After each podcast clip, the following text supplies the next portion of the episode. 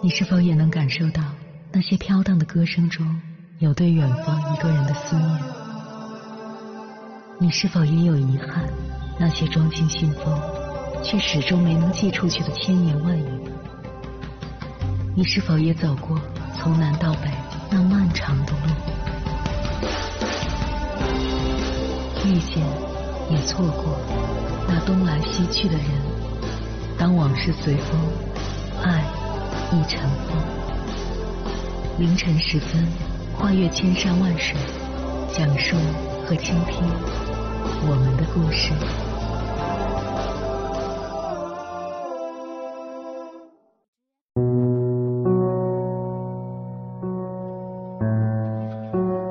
欢迎回来，各位夜行者。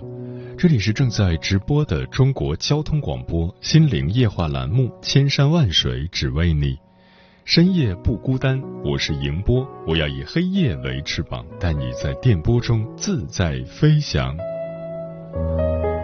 前段时间看到两条新闻，唏嘘良久。第一条是山东滕州上善公园一黑衣女子跳河轻生。旁边一位二十来岁的年轻小伙看见了，一个猛子扎下去，把女子拖上岸。始料未及的是，刚上岸，他又跳了下去。小伙再次跟着跳下去救他。这一次，女子又被救了上来，但小伙沉了下去，再没上来。流传出来的现场照片里，黑衣女子被救援人员合力拉到岸上，水边另一群人把小伙抬上担架。缓缓盖上白布。这条新闻看的人百感交集。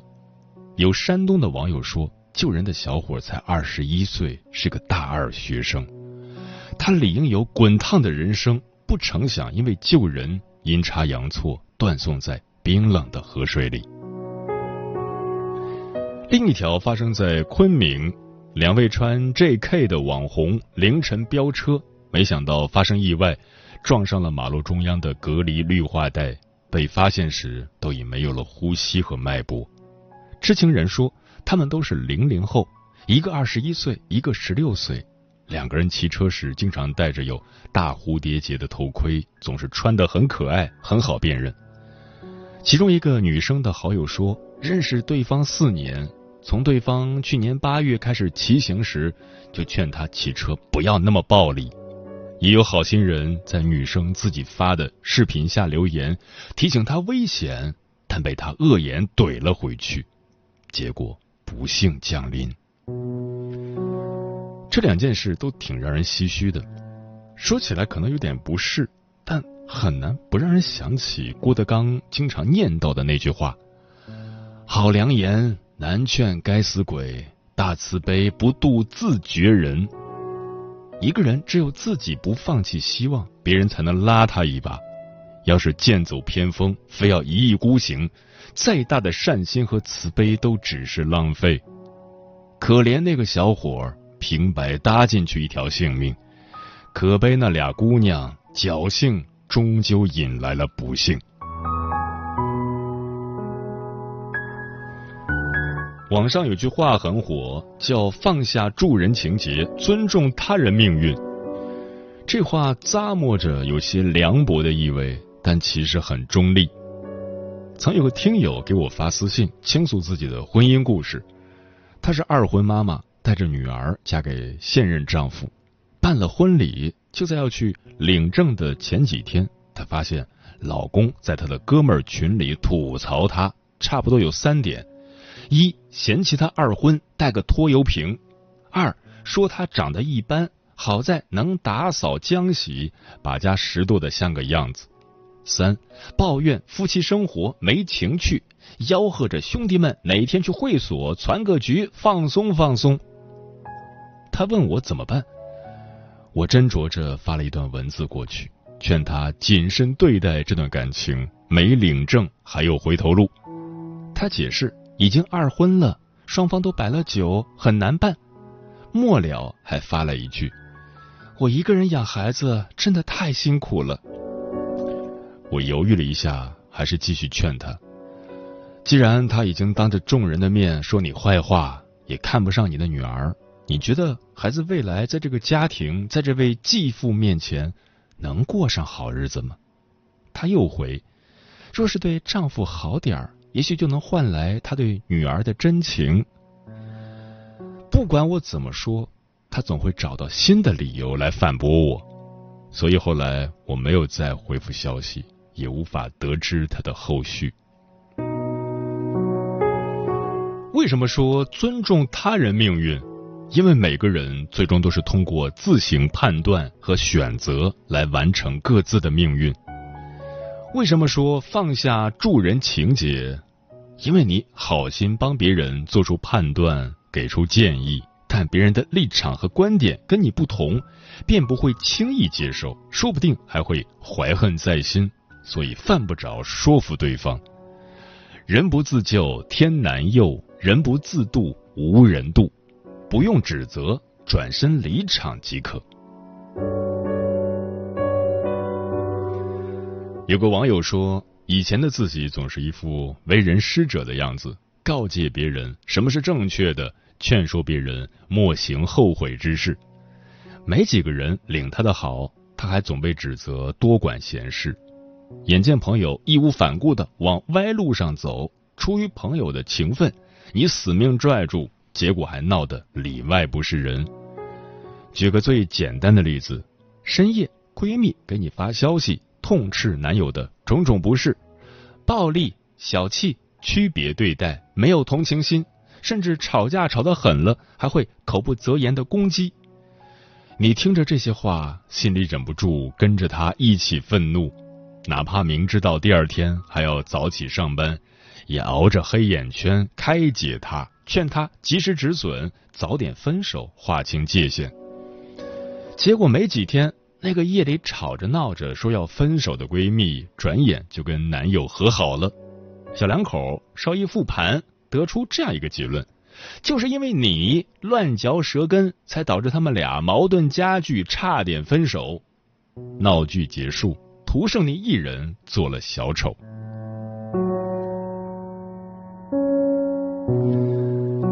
有时候事情就是这样的，你永远无法想象一个人钻进牛角尖的程度。爱上渣男的姑娘，坚信这就是上天赐予的珍贵感情。你对他说，那个人在 PUA 你，他在骗你的身子，骗你的感情。他会说，我相信他是爱我的，我相信我能让他变好。信奉传销的人，铁了心相信那是一条发财路。你对他说那是火坑，别往里跳。他会说，你是不是在故意抹黑？你拦着我赚钱，别有用心。整天烟酒不离手的人，认准了及时行乐。你对他说，这样真的对身体不好，早晚得出事。他会说，多少年过来了都没事儿，别扫我兴。我们早该明白，不是所有的鱼。都生活在同一片海里，人与人之间三观不同很正常，选择相悖也很正常。点到为止，能容就容，容不了拍拍屁股就走。多想想那句好良言：难劝该死鬼，大慈悲不渡自绝人。没必要执着的叫醒一个装睡的人，更没必要搞得苦大仇深。空调吹多了得病。闲事儿管多了要命，要不怎么说成年人最大的自律就是克制住纠正别人的欲望。接下来，千山万水只为你心理课堂，跟朋友们分享的文章名字叫《你是希望自己支棱起来，还是需要我搭把手呢？》作者：心理咨询师冯丹彤。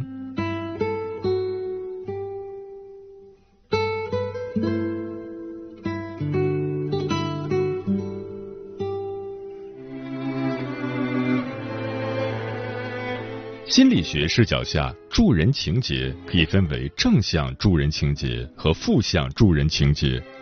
正向助人情节利人利己，也有助于群体利益，值得我们发扬光大。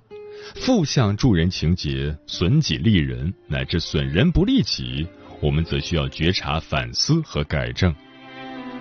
先来说正向助人情节，它是自利利人，有利众生。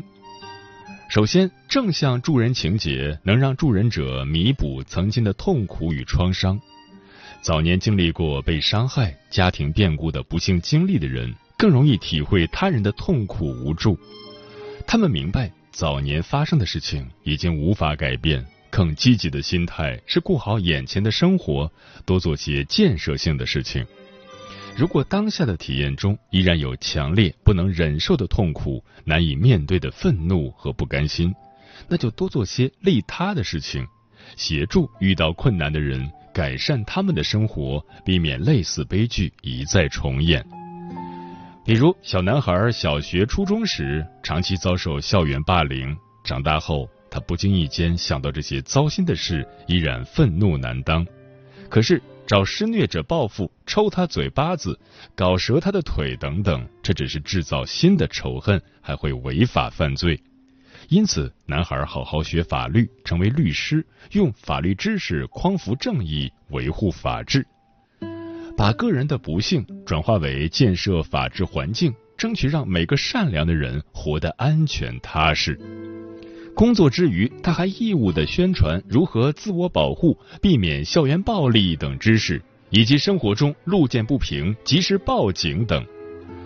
从这些助人的活动中，自己不再是束手无策、无法保护自己的小男孩，自立立人的能力也算是多少告慰了早年的痛苦体验，在悲惨世界里，人格依然能够健康的成长。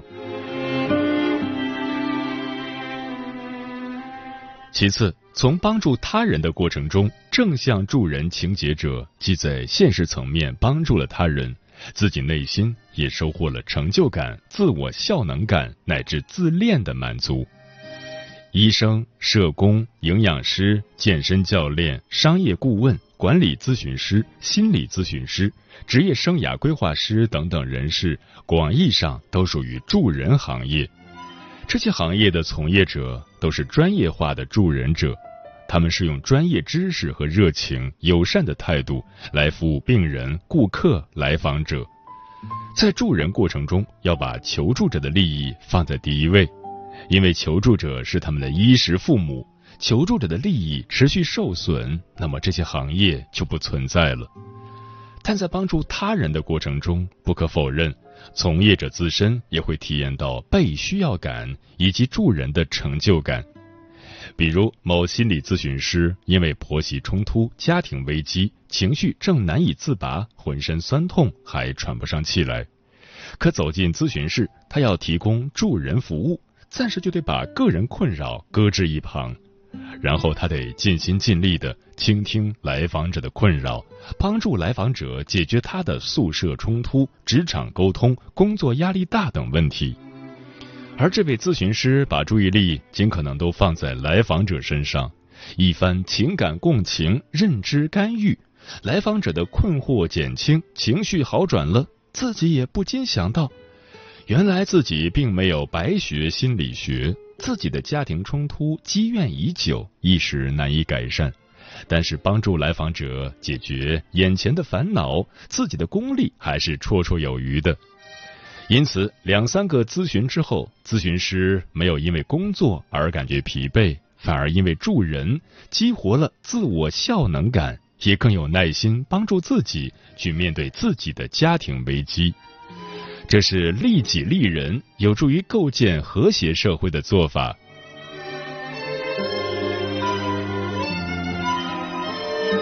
以上两种情况属于正向情节。因为求助者对于获得帮助有强烈的主观意愿，而不是助人者自以为 哈哈，就让我来帮帮你吧，我看你挺可怜、挺幼稚、挺无助的。因此，正向助人情节不仅能适应环境，还能造福社会。助人过程中的利他升华，都是高级的心理防御机制。使用它们，能让助人者走出早年的痛苦、过去的遗憾和当下的无能感。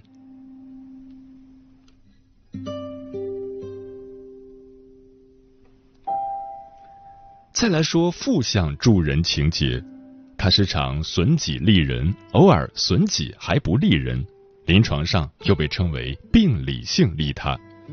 负向助人情节者害怕去面对自身的麻烦、冲突和难题，他们往往自身的经济危机、职业困扰、家庭纠纷都搞不定，却总是忘我的投入到帮助他人的事业中。从防御机制的视角来看，他们是借助于忙或客体，也就是他人的事情，无意识的在主观上回避自体，也就是自身的无能感、挫败感和低价值感。极端情况下，还会无意识的先给别人制造麻烦，然后连忙冲上去替人排忧解难。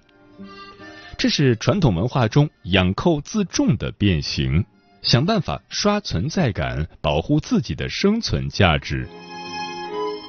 生活中最常见的负向助人情节是，有些人凭借生活阅历，掌握内幕消息，对某些行业有个一知半解，就好为人师。总渴望给他人上一课，他们往往是无意识的自己撇着大嘴吆喝啥事儿我都懂，就我活得明白，继而满嘴跑火车，四处给人挑毛病，提一些不靠谱的建议。这些负向助人情节者口中的帮助，显然不是来自现实中他人真实的渴望，而是助人者自身情节的投射。有这种情节的人，内心紧绷着。我不得不热心肠、好帮忙的自我胁迫感。要是三天没帮助人，他们就心里发慌，胸口冒汗，浑身的肉痒痒。相比之下，有正向助人情节的人，往往是有意识的做些有分寸的、也被环境所接受的事情，比如自己苦心孤诣研发一门系统课程，产品能被顾客认可，多少带来些利润。这种助人活动既满足消费者需求，帮助有需要的顾客，还顺手给自己带来些世俗的名利，因此社会整体的福祉更大了一些。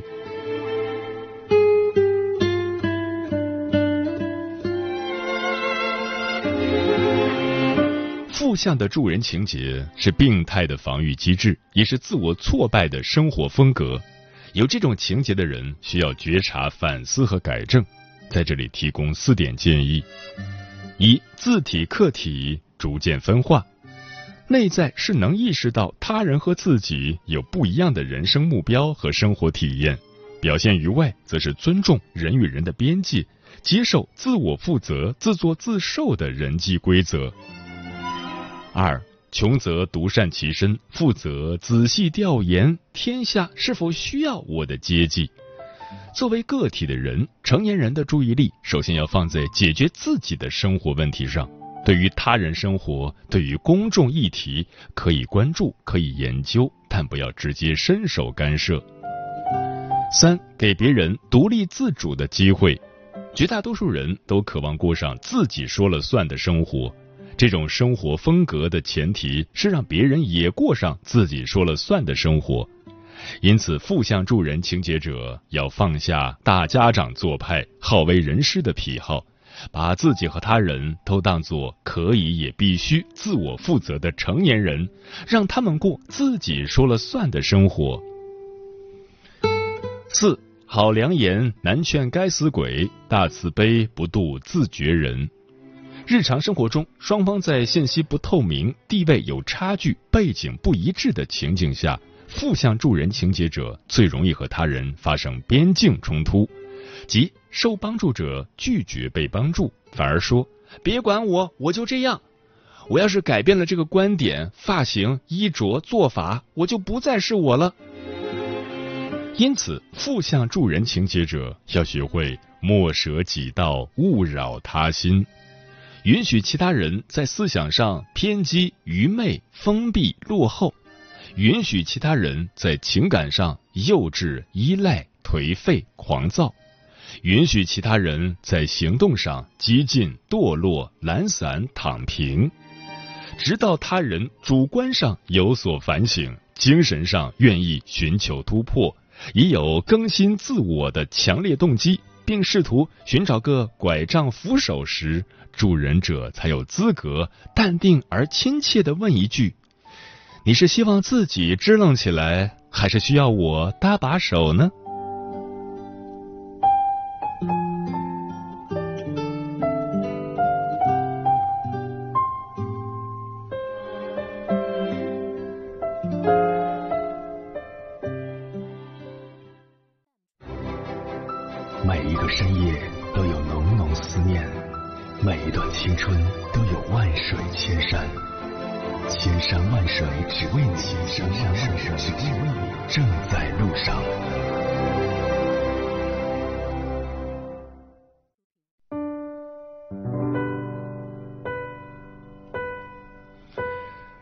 谢此刻依然守候在电波那头的你，我是迎波。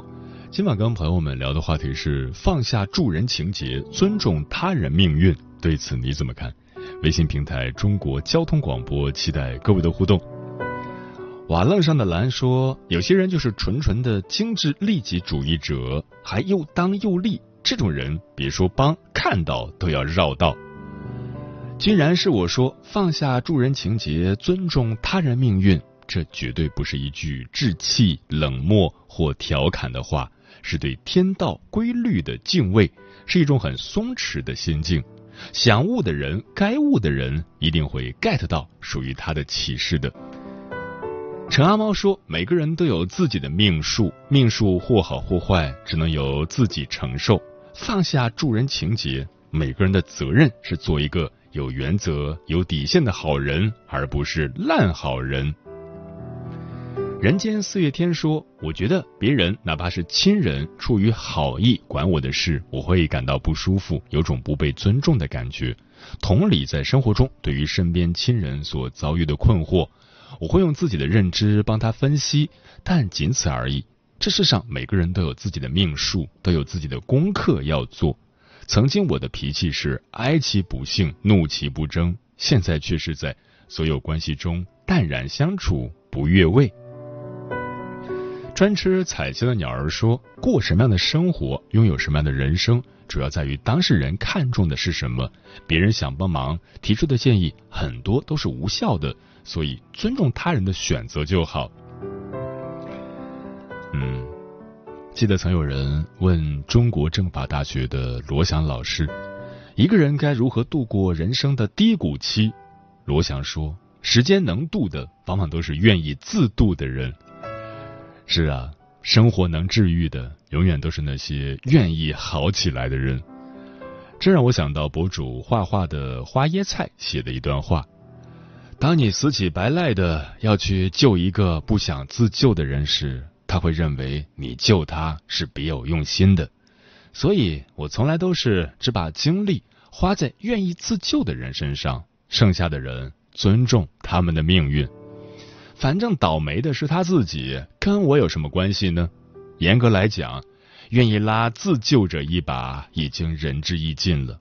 况且性格就是会决定命运，有些人本来就该滑向深渊，你就算。强行拉了他一把，他最终还是会滑进去。说到底，人的路都得自己走，劝不醒的就只能痛醒。万般迷津，唯有自渡。时间过得很快，转眼就跟朋友们说再见了。感谢你收听本期的《千山万水只为你》，晚安，夜行者们。凭着笑，让我和你接说笑话，谁亦兴奋。悲剧演成了喜剧，最开心。抱着当前这怨恨，要笑出无尽可能。笑声中都结局。更吸引。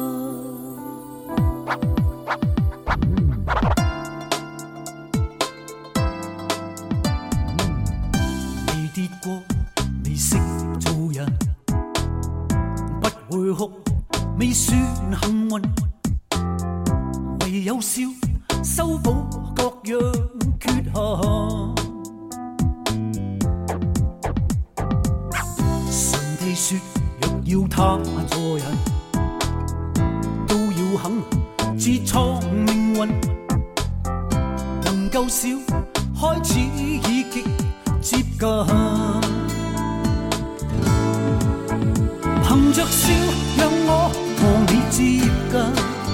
说笑话，谁亦兴奋。成了喜劇最開心。